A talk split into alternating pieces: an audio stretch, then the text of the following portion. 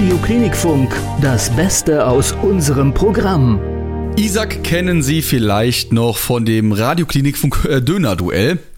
Hier wollte äh, ich zusammen mit ihm, er war damals unser Studiogast, herausfinden, wo es den besten Döner gibt. Und äh, ich habe dann damals ja in meiner eigenen Show gegen Isaac verloren und musste dann nach Porta Westfalica irgendwo in NRW äh, hinfahren und zusammen mit Isaac so einen schönen Döner zu essen. Nach knapp vier Stunden Fahrt muss ich dann aber auch sagen, wurde es dann auch Zeit für so einen kleinen Snack. Auf Spotify hat Isaac mittlerweile ja so knapp aufgerundet 100.000 monatliche Hörerinnen und Hörer. Und nun ist Isaac im Vorentscheid beim Eurovision Song Contest. Und darüber müssen wir mit ihm reden. Isaac, hi. Hi, erstmal muss ich nochmal sagen, zu Recht verloren. Im Döner-Duell. zu Recht verloren.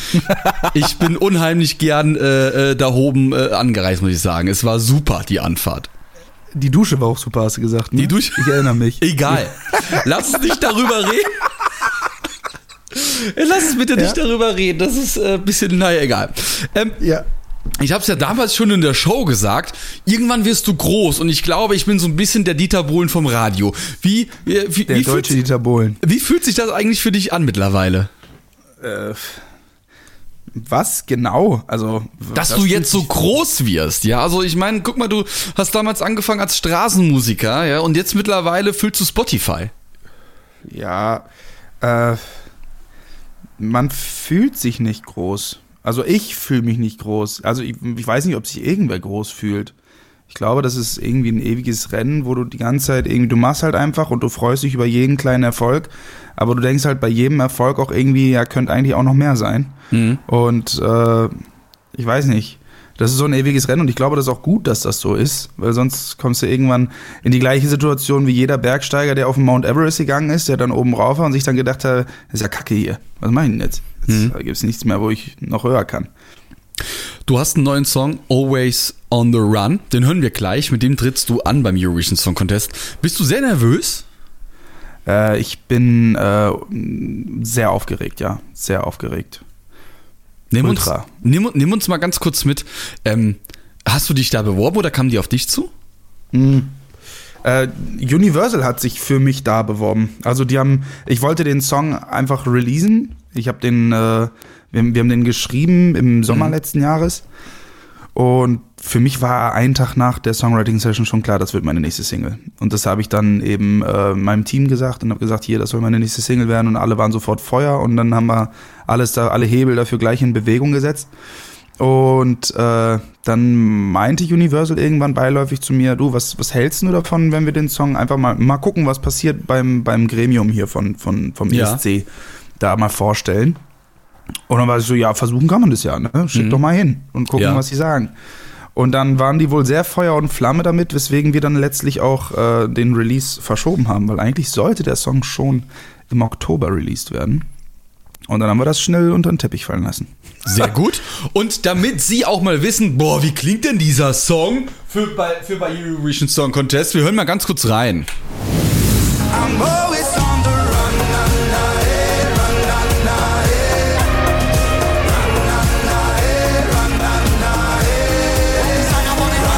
Always on the Run.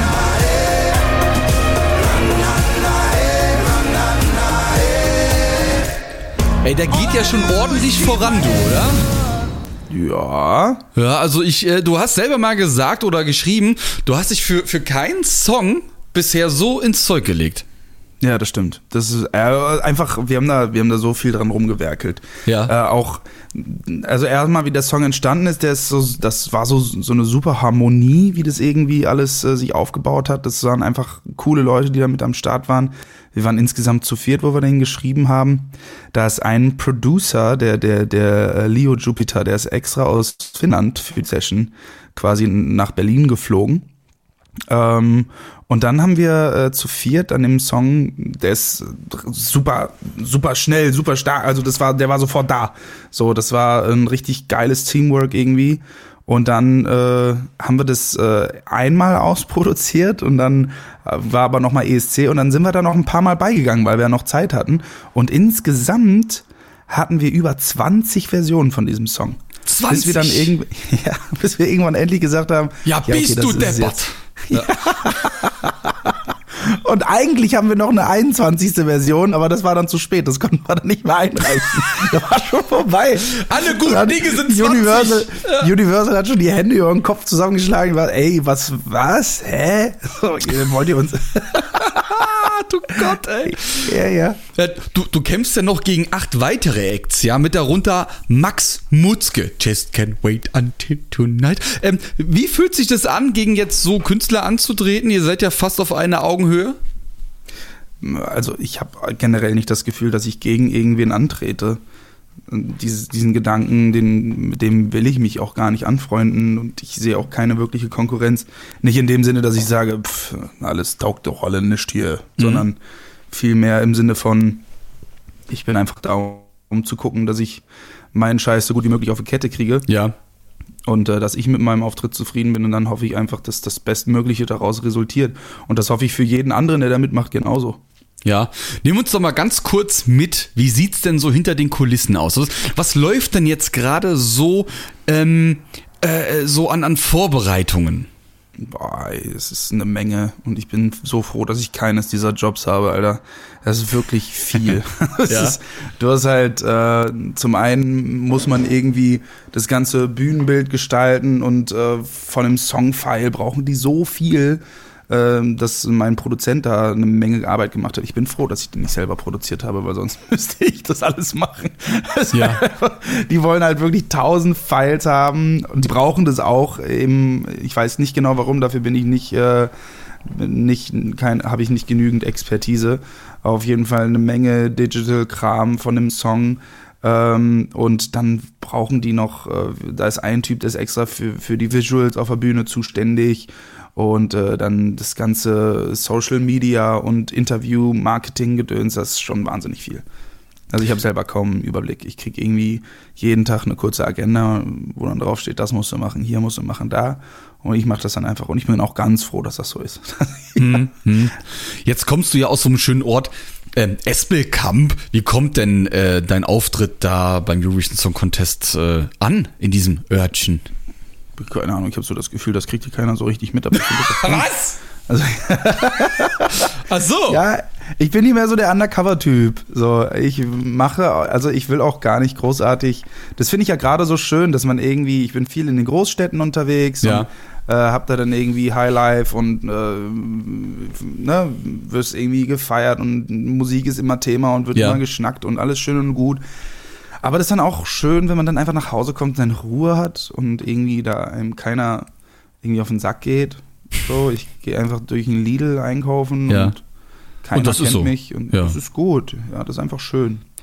Oder vielleicht kennen mich die Leute, weiß ich nicht, aber auf jeden Fall werde ich nicht angequatscht. Und das, das ist, jetzt auch nicht so, dass ich, dass ich kotze, wenn mich jemand anquatscht. So, ich finde Ja. das jetzt auch nicht schlimm so. Ja. Aber ich finde es auch nicht schlimm, dass es nicht so ist. Hör mal, ich wünsche dir für den Eurovision Song Contest ganz, ganz, ganz, ganz, ganz viel Glück, Erfolg, ja, und äh, auch ganz, ganz, ganz viel Spaß vor allem, ja. Und ähm, ich hoffe, dass wir uns nach dem Eurovision Song Contest, ja, äh, äh, nochmal, noch mal hören, uns mal kurz Ja. schließen in einem kurzen äh, Talk quasi danach und ähm, halt mich bitte auf dem Laufenden, wenn es da nochmal was total Interessantes gibt. Ja, auf jeden Fall. Und Klar, jetzt, mache ich. und jetzt gibt's hier in Radioklinik Funk Isaac Always on the Run. Ich wünsche dir alles Gute, ja, Danke und äh, bleib tapfer und äh, äh, ja vor allem munter und mutig. Ja, sicher. Ja, sicher. Das mache ich. Danke dir, Christoph.